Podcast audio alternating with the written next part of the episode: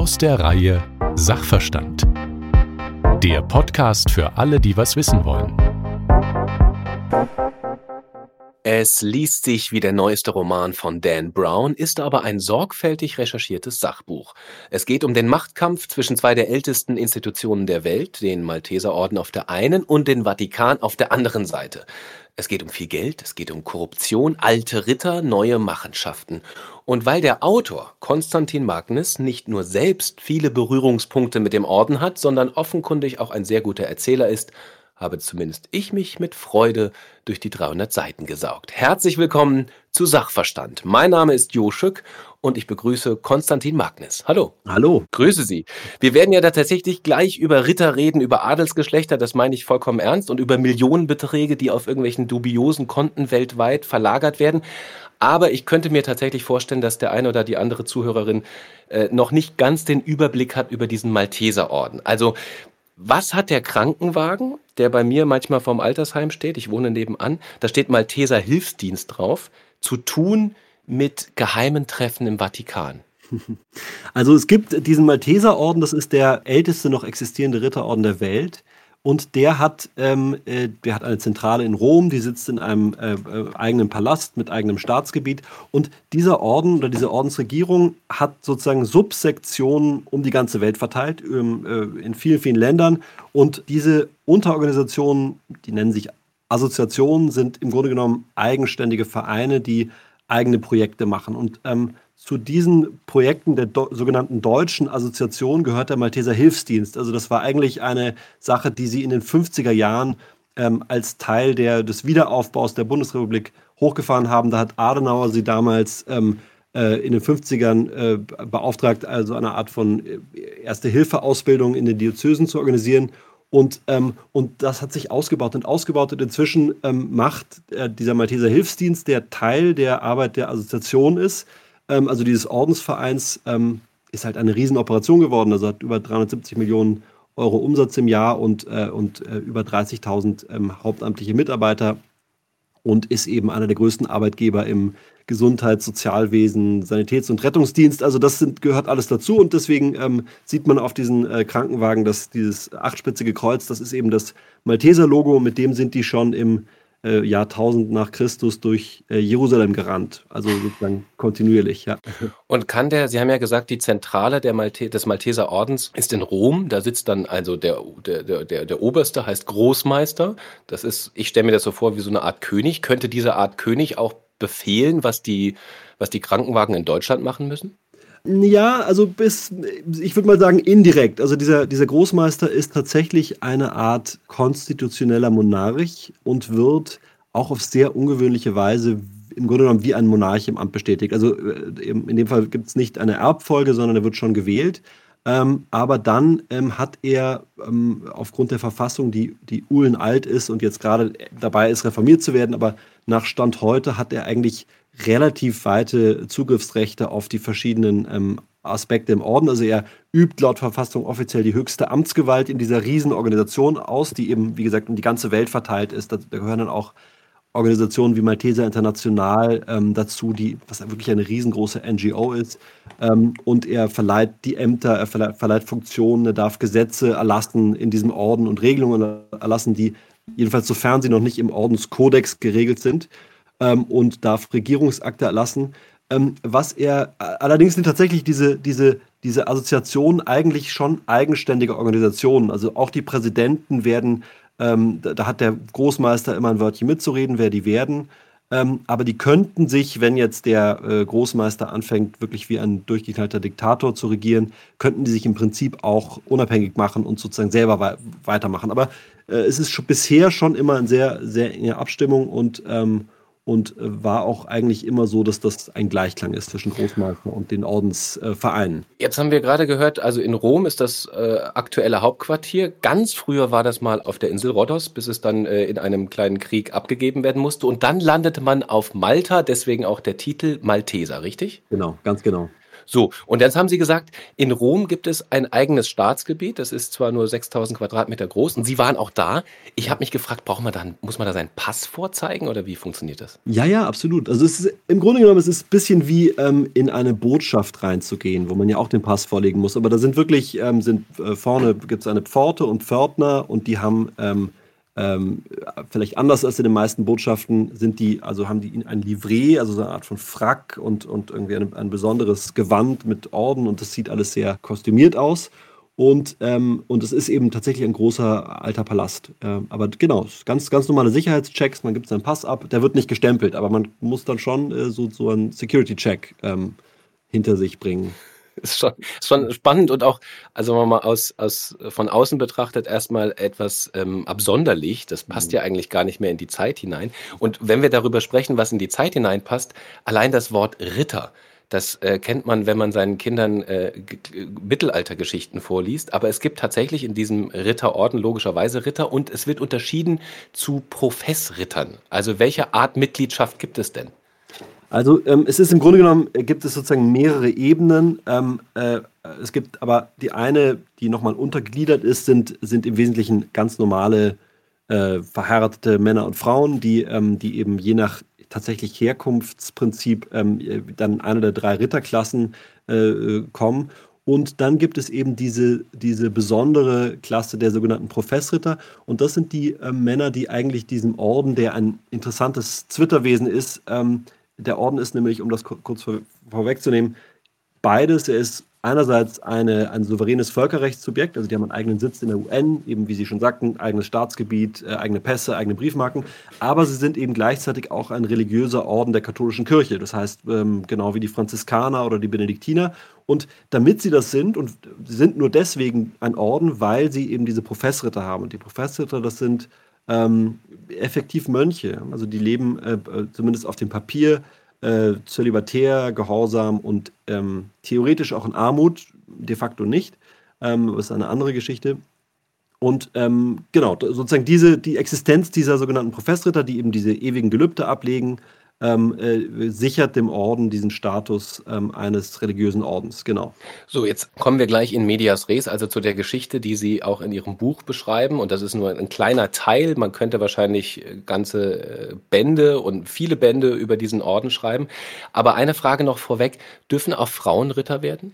Ja, also es gibt Ordensdamen und es gibt Ordensritter. Und die, äh, also alle Frauen, die in den Orden aufgenommen werden, sind Damen mhm. ähm, oder werden Damen genannt. Ähm, und die gibt es, genau. Ähm, allerdings, äh, also sozusagen auf den, auf den niederen Ebenen, äh, so in den, in den Magistralpalast, haben sie es noch nicht so wirklich geschafft. Also jedenfalls nicht in leitenden Funktionen. Das ist wie leider auch der Vatikan, das tut, glaube ich, beiden Organisationen nicht so gut, ein äh, weitestgehend äh, frauenbefreiter Raum. Ähm, das heißt, ähm, natürlich gibt es äh, Sekretärinnen und irgendwelche ähm, äh, sozusagen auf den unteren Ebenen, aber keiner der Minister, keiner der echten Führungsfiguren dort ähm, ist weiblich. Jetzt bin ich ähm, zwar nicht adlig, aber ich war mal in der katholischen Kirche. Ich war sogar Obermessdiener. Könnte ich auch Ritter werden? Im Prinzip ja. Man muss eingeladen werden. Also man kann nicht sozusagen einen Antrag stellen, sondern man muss eingeladen werden. Und damit man eingeladen wird, muss man sich im Dunstkreis dieses Ordens aufgehalten haben. Ähm, das heißt, man muss irgendwie bei den vielen Projekten mitgearbeitet haben. Man muss ähm, tatsächlich auch sozial für passend befunden werden. Ähm, mhm. Und man, äh, also sozusagen, das, das ist ein äh, schwammiges Kriterium, aber es ist am Ende schon ähm, ein ziemlich homogener Verein.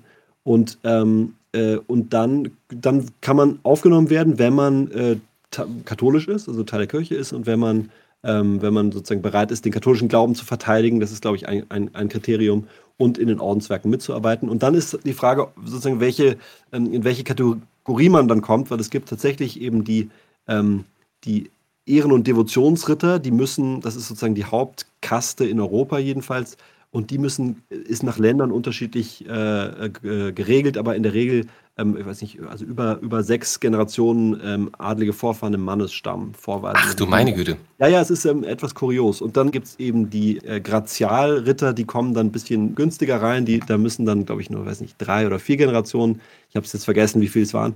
Und wenn man ähm, wenn man das nicht hat, dann darf, wird man eben noch äh, zugelassen als Magistralritter. Das ist dann schon, ähm, das ist dann schon, äh, Also, niederste Stufe. Ja, niederste Stufe, genau. Ich meine, das macht letztlich äh, in der Ordensarbeit überhaupt keinen Unterschied, aber, aber dann, ähm, wenn es um die Ämterverteilung im Magistralpalast geht, dann schon. Also dann, dann also es darf zum Beispiel nur ein Ehren- und Devotionsritter Großmeister werden und es darf nur ein Ehren- und Devotionsritter da gibt es noch eine zweite Stufe. Also das spielt dann irgendwann schon eine Rolle. Ach du meine Güte. Also was überwiegt jetzt am Ende? Also wenn wir mal sehen, dieser Orden ist sowohl Wohlfahrtsorganisation als auch christlicher Orden, als auch, wenn ich das richtig verstanden habe, so eine Art Auffangbecken für Altadelige. Was überwiegt? Ich glaube, es ist ein bisschen alles, aber es hängt, hängt sehr stark davon ab, wo in der Welt man den Orden anschaut. Also in, ähm, in, also in Deutschland ist es eindeutig eine eine total homogen adelige Veranstaltung. Ähm, Gibt es ein paar Ausnahmen, aber das wird schon sehr dominiert vom alten Adel. Das gilt äh, aber auch für Frankreich, für England, in Teilen auch in Italien.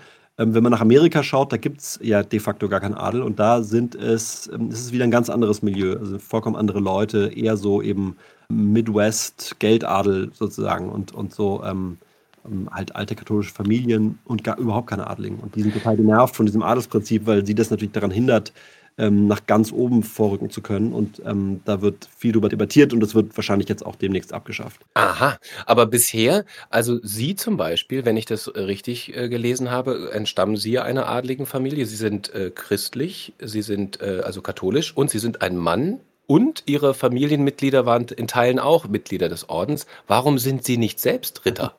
Das war irgendwie nie so meins. Ich habe, ich meine, ich, es ist letztlich halt auch, finde ich, eine relativ ernste Sache. Ein religiöser Orden. Ich finde, dafür braucht man gute Gründe ähm, reinzugehen. Und, und ich wurde dann ähm, zweimal gefragt, ob ich eintreten will und hatte immer das Gefühl, ich muss irgendwie mir Gründe ausdenken, warum ich nicht reingehe. Ich fand aber umgekehrt, dass man schon irgendwie einen besonderen Ruf haben muss, um da reinzugehen. Und, und mich haben zu der Zeit auch Dinge befremdet am Orden, die mich jetzt gar nicht mehr so stören. Aber ich, das war nie, nie so meine Welt irgendwie.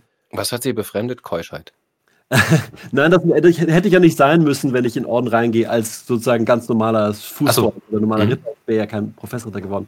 Ähm, ich fand das zu der Zeit, war, fand ich diese, diese Adelsfixierung irgendwie befremdlich und dieses sozusagen diese Kostümierung. Ich fand, es waren Leute drin, die mich persönlich nicht so überzeugt haben und ich fand, dass, dass das irgendwie nicht sprach für die Qualität eines religiösen Ordens. Das würde ich jetzt heute gar nicht mehr so eng sehen, aber ich habe ja, hab auch eine Frau, die damit nichts anfangen kann und, ähm, und ich würde das nicht alleine machen. Und, aber ich würde sagen, dass mit der Orden schon im Laufe der Recherche eigentlich witzigerweise trotz der echten Abgründe, die man da zum Teil äh, geschaut hat und der, der wirklich irren Geschichten, die sich da abgespielt haben, äh, mir der Orden im Kern eigentlich eher näher gekommen ist, als dass äh, ich mich noch weiter von ihm entfremdet hätte. Dann kommen wir doch jetzt mal zu den Abgründen. Jetzt haben wir eine lange Vorrede gehabt, aber ich glaube, das ist tatsächlich wichtig, weil die meisten Menschen sich wahrscheinlich nicht in, so intensiv mit dem Malteserorden bis jetzt auseinandergesetzt haben.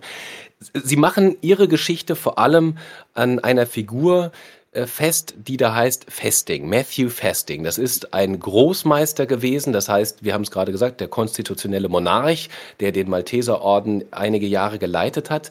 Und es geht also um den Aufstieg und Fall einer, sagen wir mal, tragischen Figur, die dann in allerlei Sachen verstrickt ist, Lügen, Manipulationen, wie gesagt, dubiose Geldzahlungen. Warum mussten Sie dieses Buch schreiben?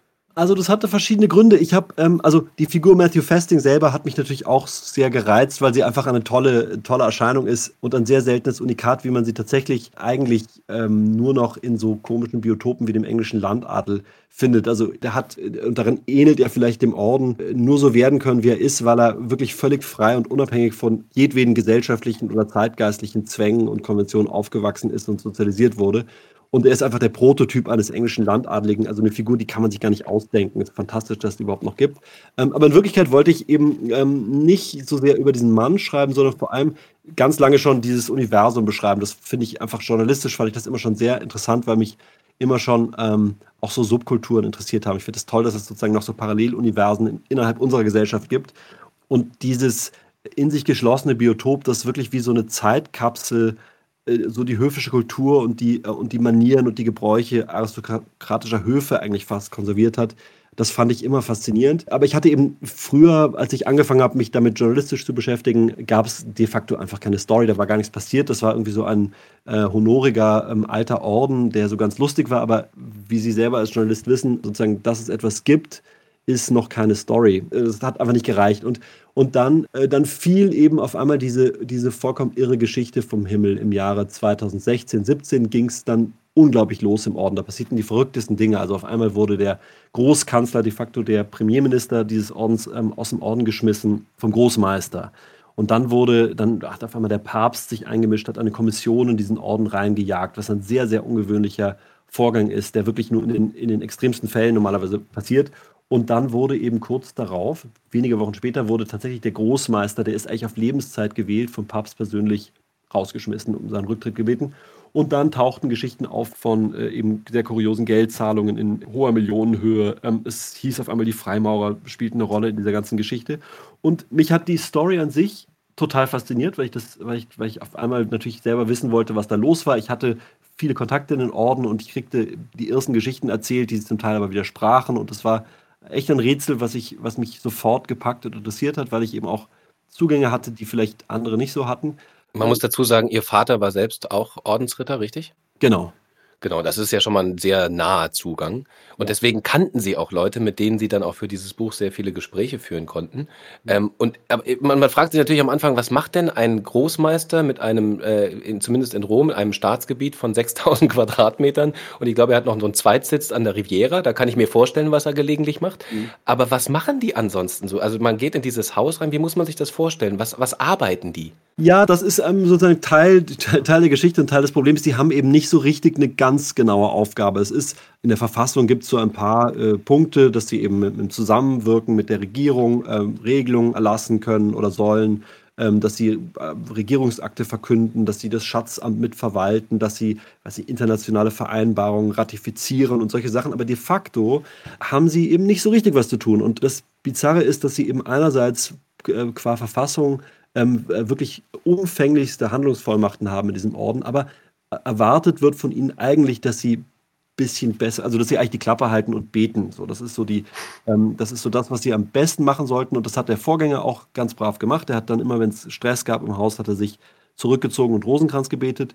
Und das, der Festing war da anders gestrickt und er hat eben also ein sehr starkes Eigenleben entwickelt, dann auch irgendwann ein bisschen fremdgesteuert und das ging eben unglaublich nach hinten los. Im Grunde genommen machen die aber nicht viel mehr als repräsentieren. Also sie, ähm, sie müssen ununterbrochen Botschafter äh, begrüßen und empfangen, wenn sie in Rom sind. Und ansonsten werden sie das ganze Jahr über auch rund um die Welt geflogen, wie das jeder Bundespräsident auch macht, sind de facto ja Staatsoberhaupt. Das heißt, wenn ein Großmeister wie der letzte äh, vor zwei Jahren, glaube ich, nach Deutschland kommt zum Beispiel, dann kriegen sie wirklich den, den, die große Polonaise. Also dann kriegen die, ähm, kriegen die riesige Polizeieskorten, werden vom Bundespräsident persönlich empfangen. Ähm, also es ist ein Staatsempfang einfach, so ein Staatsoberhäupter und machen halt das, was Staatsoberhäupter so machen. Also Grußworte abspulen, äh, rumstehen, irgendwelche Reden halten, Leute Hände schütteln hat der wahnsinnig langweilig gefunden. Und dann damit begann echt die, die Geschichte, die ich dann erzähle. Sie haben auch geschrieben, äh, noch bevor es so richtig angefangen hat, hängt Matthew Fasting das Leben als Großmeister, das er nie haben wollte, zum Halse raus. Und dann fragt man sich natürlich als Außensteher, wenn er das nie haben wollte, er muss das ja nicht machen, warum macht er das denn eigentlich?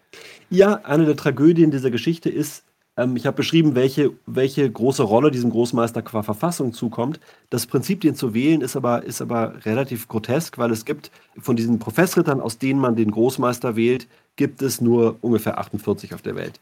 Ähm, wenn man jetzt aber dazu nimmt, das Adelsprinzip, also die müssen ja eben auch diese Adelsbedingungen eines Ehren- und Devotionsritters erfüllen, dann bleiben nur noch zehn übrig. Und von diesen zehn sind aber mindestens fünf über 75 und schon total dement und dann bleiben eigentlich nur noch fünf übrig und von den fünf weiß man aber, dass, also sind auch zwei schon so halb, also einfach nicht mehr ganz, haben es nicht, also wie das halt, wie ich auch mit 75 halt nicht mehr so ganz auf Zack. Und dann bleiben halt noch drei übrig und davon hat einer eigentlich alles verbockt, was er bisher verbocken konnte an Jobs. Und dann gibt es noch zwei und den einen mag keiner und dann bleibt halt einer übrig. Und den wählen sie dann und hoffen, dass das irgendwie gut ausgeht. Und das war natürlich ähm, Matthew Festing auch bewusst, dass es nicht eine besonders große Auswahl gibt, dass wahrscheinlich alle anderen noch schlimmer wären als er selber. Also er hat das schon, glaube ich, ein Stück weit als, ähm, als Pflicht empfunden, diesen Job anzunehmen. Ähm, und, äh, und natürlich hat ihn das auch stolz gemacht und geehrt und, und er wollte das nicht, hat sich das nie gewünscht. Aber ähm, dann, das fiel ihm halt sozusagen als, als ähm, Aufgabe in den Schoß und der ist Soldat gewesen und das war so ein bisschen Call of Duty. Also dann ging er halt da rein und machte das.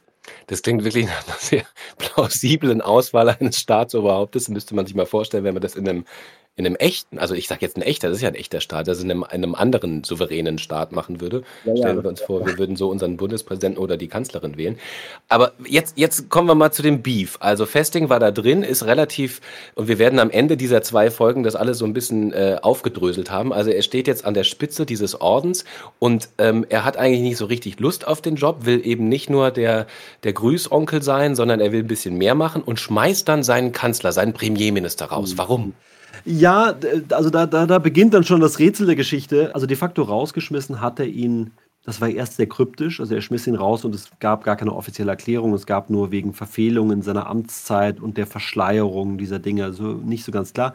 Ähm, es kam dann peu à peu raus, es ging offenbar um äh, große Mengen von Kondomen, die der Orden verteilt hat, unter der Aufsicht dieses Großkanzlers hieß es. Ähm, der Großkanzler, ähm, ein Deutscher, Albrecht Böselager oder Albrecht Freier von Böselager, war, bevor er Großkanzler war, Großhospitalier. Das ist sozusagen der Entwicklungshilfeminister des Ordens. Und unter dessen Aufsicht hat der Orden im großen Stil Kondome verteilt. Und dafür wurde er, also das war die Darstellung des Magistralpalastes, weil das passiert war, musste er gehen. Aber dahinter steckt mehr. Ja, es, genau. Es ist dann eine, es ist dann wirklich natürlich eine sehr, sehr komplexe Geschichte ähm, gewesen, die ich natürlich jetzt nicht vollumfänglich spoilern kann und will, aber es war natürlich viel, viel komplizierter. Diese Kondomgeschichte äh, spielt eine Rolle, aber ist erstens äh, passiert lange bevor der Mann überhaupt Großkanzler wurde. Großkanzler wurde schon 2014 und dann kam sie, kam sie auf im Jahr 2014, 15 und war eigentlich schon längst geklärt und, und auf einmal flog das Ganze ähm, diesem Großkanzler und dem Orden damit im Jahr 2016 nochmal um die Ohren. Und äh, also die Frage, wie es da dazu kam, dass, dass, äh, dass diese ganze Kondomgeschichte überhaupt nochmal aufkam, ist, ähm, ja, ist sozusagen Teil der Story und Teil eines, eines sehr langen und, äh, und ähm, alle Parteien zermürbenden internen äh, Machtthrillers eigentlich. Also ähm, jetzt muss man vielleicht noch mal für alle, die jetzt gerade so ein Fragezeichen über dem Kopf ja. haben und fragen, wie, Kondome, wieso kann man denn jetzt als über Kondome stolpern als als äh, Kanzler? Mhm. Das ist natürlich Kondome und Katholiken, da gibt's gewisse, naja, ja, wie soll man sagen, Konflikte, ne? Kondome, Katholiken, Konflikte. Inwiefern? Ich meine, also die katholische Kirche hat ja eine sehr, also eine äh, Lehre, die viel komplexer ist, als es von außen so aussieht, aber im, im unterm Strich steht tatsächlich, dass künstliche Verhütung nicht gewollt ist. Warum? Weil in der Kirche die Ehe ein Sakrament ist und, naja, also sozusagen die, die Treue Gottes zu den Menschen symbolisieren soll. Und in der Ehe ist Fruchtbarkeit immer. Mh, hm, von der Kirche gewollt. Und wenn man das sozusagen per se ausschließt durch künstliche Verhütung, widerspricht das der kirchlichen Lehre. Wenn man es genau anguckt, ist es sehr, sehr viel komplexer und betrifft vor allen Dingen Verheiratete und, und ähm, jetzt nicht wie im Fall der Malteser, darum ging es nämlich, äh, Zwangsprostituierte in Myanmar, die halt als Selbstverteidigung Kondome bekommen haben. Also äh, das mhm. muss man schon, es ist eine sehr komplizierte Geschichte gewesen. Aber im Prinzip ist klar, eine katholische äh, Organisation muss sich an die katholische Lehre halten und sollte halt nicht Dinge machen, die der katholischen Lehre widersprechen. Dazu gehört erstmal die Verteilung von Kondomen, weil die Kirche denkt oder findet, man, man sollte erstmal alle anderen Mittel ausschöpfen, bevor man jetzt äh, an die Kondomverteilung geht. Sie haben es gesagt, es, es, ist natürlich sehr, sehr komplex. Äh, da gibt es auch durchaus innerhalb der katholischen Kirche Menschen, die sagen, Moment mal, das, was wir hier tun, nämlich Hilfsdienst für Zwangsprostituierte, Sie haben es erwähnt, das ist durchaus vereinbar mit der katholischen Lehre. Aber die ganze Geschichte, die war ja wahrscheinlich gar nicht so sehr eine Kondomgeschichte, sondern sie war einfach nur Munition für Festing, diesen Böselager quasi aus dem Weg zu räumen, wenn ich sie richtig verstanden habe. Ja, also vielleicht nicht so sehr für Festing. Also ich, es ist, äh, die, also die, die Tragödie in der Geschichte äh, lag, glaube ich, schon darin, dass es da verschiedene Fraktionen gab in diesem Orden, die sehr starke Eigeninteressen entwickelt haben und diese Eigeninteressen sehr stark an dieser Großmeisterfigur entlang gespielt haben und den auch vereinnahmt haben. Also ist wirklich ein, ein, ähm, ein kleiner Polit- und Wirtschaftsthriller, den jetzt im Detail, glaube ich, aufzudröseln, ähm, auch schon wieder ein Spoiler wäre. Aber ich glaube, also diese Kondomgeschichte ist am Ende sozusagen eine Voreskalation einer Geschichte, die dann später noch viel übler eskalieren würde. Und de facto, genau, ging es da schon auch darum, dem äh, Böselager was anzuhängen und ihn de facto aus dem Weg zu räumen, weil, er, weil, weil, da, weil da eben seit Monaten und eigentlich Jahren eine Art von House of Cards-artige Machtintrige in diesem Magistralpalast sich entfaltet hatte. der der Böselager dann am Ende zum Opfer gefallen ist. Sie, Sie wollen ja vollkommen zu Recht nicht zu viel spoilern. Ähm, ich will nur, damit man so ein bisschen einen Eindruck bekommt, welche Schachfiguren da noch äh, mit agieren. Vielleicht nennen wir noch mal zwei weitere Namen. Also ich habe zumindest mir notiert, für mich die wesentlichen Akteure waren noch unter anderem der Chef der Deutschen Assoziation, der heißt Erich Lobkowitz. Und dann gibt es noch den Kardinal Berg. Welche Rolle spielen die beide? Nur, dass wir mal wissen, woher kommen die? Die wollen, also alle mischen mit allem mit. Da muss man tatsächlich sehr genau und detailliert, wie sie es gemacht haben, recherchieren und das dann auch sehr gut erzählen. Aber dass wir mal so einen Eindruck haben, was macht dieser Lobkowitz aus Deutschland? Welche Rolle spielen überhaupt Nationen und Burke? Was will der eigentlich? Der, der, der deutsche Präsident ist im Orden eine ziemlich ähm, wichtige Figur, weil, also ich habe schon beschrieben, es gibt diese Assoziation, also es gibt sozusagen das, den Todesstern in diesem Star Wars-Universum, das ist der Magistralpalast und drumherum gibt es diese ganzen kleinen Satelliten, das sind die Assoziationen in den Ländern und die, also die Assoziationen sind relativ neu, das, der ganze Orden ist ähm, schon zur Zeit Napoleons total zerschlagen worden, hat sich dann irgendwie neu, neu organisiert in Assoziationen. Die älteste dieser Assoziationen ist die deutsche Assoziation. Und der deutsche Präsident ist damit so eine Art Doyen der, der Präsidenten. Also der ist sozusagen der, ähm, äh, der also der, der, dem stehen qua Verfassung bestimmte Vollmachten zu, die andere Präsidenten nicht haben. Und der organisiert in der Regel die Wahlen, der organisiert auch die Mehrheiten für die Präsidenten. Der ist also wirklich eine Macherfigur in diesem Orden, wie es andere Präsidenten nicht sind.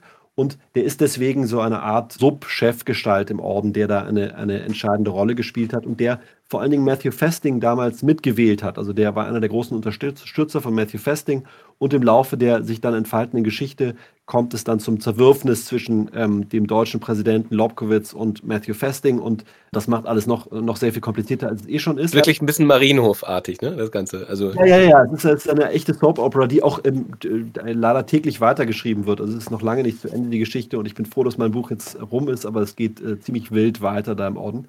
Und Cardinal Burke ist eine Gestalt, die in der ganzen Geschichte äh, wirklich äh, sozusagen äh, da nochmal ganz, also echtes Feuer reinbringt, weil ähm, was sich über Jahre als innenpolitischer Machtkampf ähm, und, und eine Finanzintrige entwickelt hat, kriegt durch die Ankunft von Kardinal Burke eine echte äh, weltkirchenpolitische ähm, Komponente. Kardinal Burke ist römischer Kurienkardinal, schon seit, seit, dem, seit dem Pontifikat von Franziskus sozusagen innervatikanische Opposition zu Papst Franziskus. Also ähm, er hat in ganz, ganz vielen Fragen äh, immer die gegenteilige Position von Fra Papst Franziskus vertreten, äh, gilt so als, als sehr orthodox, sehr rigide, ähm, sehr, äh, sehr äh, so prinzipientreu, kann man sagen. Und der hat sich zu dem Zeitpunkt so sehr mit Papst Franziskus überworfen, dass der Papst Franziskus ihn aus der Kurie rausgeschmissen hat und eigentlich degradiert hat zum sogenannten Kardinalpatron des Malteserordens. Das ist so ein honoriger Vatikanbotschaftertitel, der eigentlich so alten emeritierten Kardinälen vorbehalten ist. Und der Burke kommt in diesen Orden rein, hat einen Riesenhals auf den Papst, hat sich ähm, über ganz viele dogmatische Fragen, Fragen der Familienpolitik, Fragen des Umgangs mit Schwulen, also in ganz vielen Punkten auch öffentlich zum Teil gegen den Papst gestellt und kommt dann mit einem Riesenhals in diesen Orden rein und, und trifft auf diese Ordensspaltung, die da in der Regierung lange schon ist, wo es wirklich eine sehr intensive Lagerbildung gab, äh, zwei Wagenbogen, die sich gegenüberstanden und der Burke ordnet sich einem dieser Lager zu und beginnt eigentlich seine kirchenpolitische Schlacht und seine Opposition gegen den Papst, jetzt sehr vereinfacht gesagt, im Orden fortzusetzen. Und damit geht eigentlich der, die, die Spaltung, die sich in der katholischen Kirche weltweit äh, zu der Zeit abgespielt hat, spielt sich auf einmal mitten im Orden ab. Und damit wird der Malteserorden sozusagen wie zu einer kleinen Nussschale, in der sich der gesamte Konflikt der katholischen Kirche, oder man kann fast sagen, der Konflikt der westlichen Welt, also schon sehr konträre, grundsätzliche Weltsichten gegenüberstehen und, und dann schaukelt sich das Ganze total hoch, bis das Ganze ähm, wirklich vollkommen äh, eskaliert. Erich Lobkowitz, äh, der Chef äh, der deutschen Assoziation, hat in einem Interview gesagt, es ist ein Kampf zwischen allem, für das Papst Franziskus steht, und einer kleinen Clique von ultrakonservativen, schrulligen alten Sturköpfen, die in jeder Hinsicht den Zug verpasst haben. Würden Sie sagen, er meinte damit Kardinal Burke?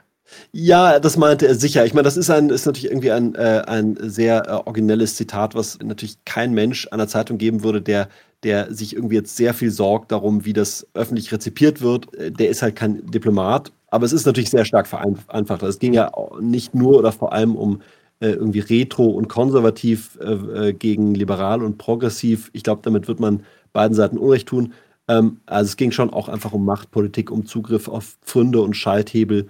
Und letztlich zeigte sich natürlich auch irgendwie die Morschheit dieser beiden Institutionen. Also jedenfalls was deren Zentralen, also den Vatikan und den Magistralpalast anbetraf. Was sagt der Journalist? Hat äh, Lobkowitz mit diesem Zitat nicht nur Burke gemeint, sondern Recht?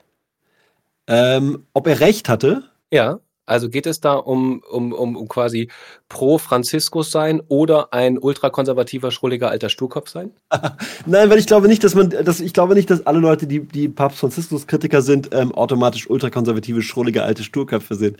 Also ich glaube, ich glaube, das, das, äh, das wäre einfach zu einfach. Weil es gibt natürlich auch äh, sehr berechtigte Kritik an Papst Franziskus oder jedenfalls irgendwie nicht ausschließlich ideologisch motivierte Kritik. Die gibt es natürlich auch ähm, und viel, aber ich glaube, man kann auch äh, Papst Franziskus Kritiker sein und kein äh, schrulliger Sturkopf.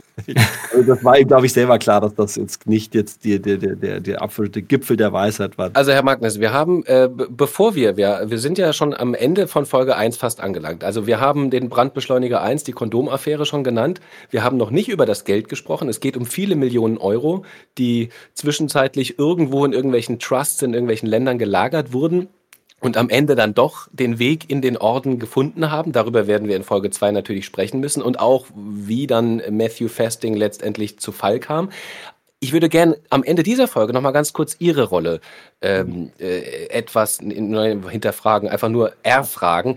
Äh, Sie, Sie schreiben, wie, wie jemand, der, der in jeder Situation, auch in jeder Situation und jeder Szene, die geschildert wird, als wären sie dabei gewesen. Mhm. Also zum Beispiel sagen sie einmal über eine Jagd, auf der Strecke liegen am Ende 74 Wildschweine, zwei Füchse und acht Rehe. Mhm. Sehr detailliert beschrieben. Mhm. mhm. Woher wissen Sie das? Also in dem Fall habe ich das aus einem Tagebuch eines der Teilnehmer, der sehr akribisch äh, einfach Jagdtagebuch geführt hat. Also das sozusagen eine große Passion war, ich glaube, es liegt auf der Hand, wer der Teilnehmer war, nämlich Matthew Festing selber, äh, der eben faszinierenderweise bis auf die Nach- und Vorspeise der Mittag Mittagessen sozusagen diese, diese Events dokumentiert hat.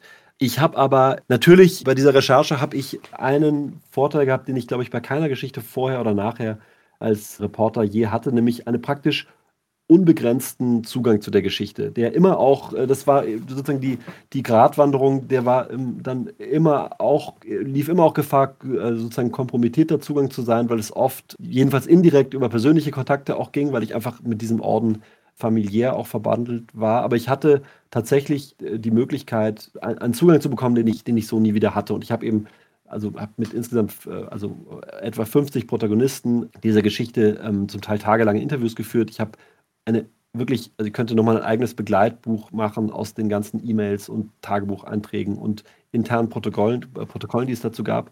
Und dann gab es natürlich Szenen, also da, wo ich es wirklich so schilder, als wäre ich dabei gewesen, das sind nicht so viele Szenen, aber es gibt ein paar, also ich weiß nicht, die Wahl oder eine, eine, ein besonderer, eine, eine Prozession an dem Tag äh, vom Rücktritt von Abrich Böselager oder eine, eine sehr legendäre Widerstands- und Verschwörerkonferenz am Münchner Flughafen.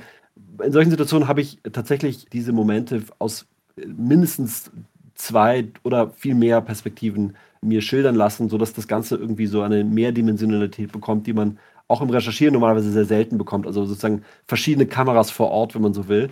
Und ich habe natürlich dann versucht, die Fakten, soweit es irgendwie ging, immer zu verifizieren. Da, wo das nicht ging, habe ich hoffe ich, dass ich das ähm, einigermaßen deutlich gemacht habe. Ja, also es war ist natürlich nicht ganz unheikel, weil ich natürlich auch bei dieser Geschichte, also in dem Fall sind es ja alles Leute, die mir im Zweifelsfall in meinem Leben nochmal wieder begegnen werden, die alle äh, doch irgendwie so nah an mir dran sind, dass es mir auf jeden Fall um die Ohren fliegt, wo es nicht stimmt. Und äh, ja auch, also ich mich jedenfalls darauf einstellen muss, dass äh, zumindest das Manuskript äh, beim einen oder anderen Medienanwalt liegt und geprüft wird. Also da mussten wir schon relativ sorgfältig sein. Aber bis jetzt haben Sie noch keine Anfeindungen erlebt. Ähm, naja, doch, doch, oh ja, das schon. Aber ich habe jedenfalls, wir haben jetzt noch keine Unterlassungsklage bekommen. Das ist schon mal beruhigend. Okay. Und hatten Sie, das ist meine letzte Frage in dieser Folge, hatten Sie den Eindruck, dass auch Menschen Sie benutzt haben oder benutzen wollten zumindest?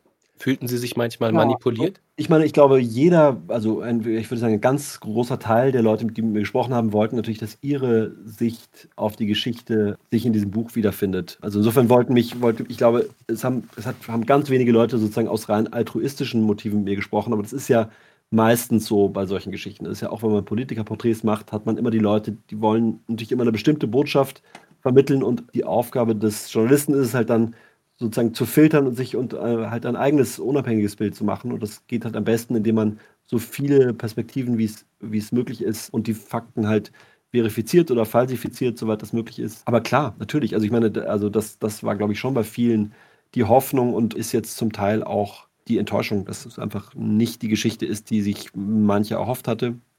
Andere schon. Also Warum der Großmeister Matthew Festing es am Ende nicht geschafft hat, sich mit seiner Politik durchzusetzen, welche Rolle der Papst spielt und vor allem, was ist eigentlich mit diesen 27 Millionen? Und auch mit der Frage, wie es der Orden doch noch geschafft hat, einigermaßen legal an das Geld zu kommen mich hat auch noch interessiert, wie geht's eigentlich Matthew Festing heute? Darauf gibt's auch Antworten. Und wie geht's weiter mit diesem Orden? Denn das Drama ist ja noch lange nicht zu Ende. Das haben wir gerade schon angesprochen. Das alles dann in der nächsten Folge Sachverstand. An dieser Stelle erstmal herzlichen Dank an Konstantin Magnes. Vielen Dank. Mein Name ist Joschuk. Bitte immer dran denken, wir müssen alles erwarten, auch das Gute. Bis bald.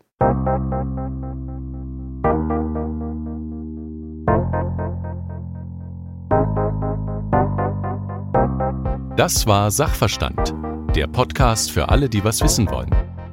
Mehr zum Thema dieser Folge lesen Sie im Buch Gefallene Ritter, Malteserorden und Vatikan. Der Machtkampf zwischen zwei der ältesten Institutionen der Welt. Erschienen bei HarperCollins und überall erhältlich, wo es Bücher gibt.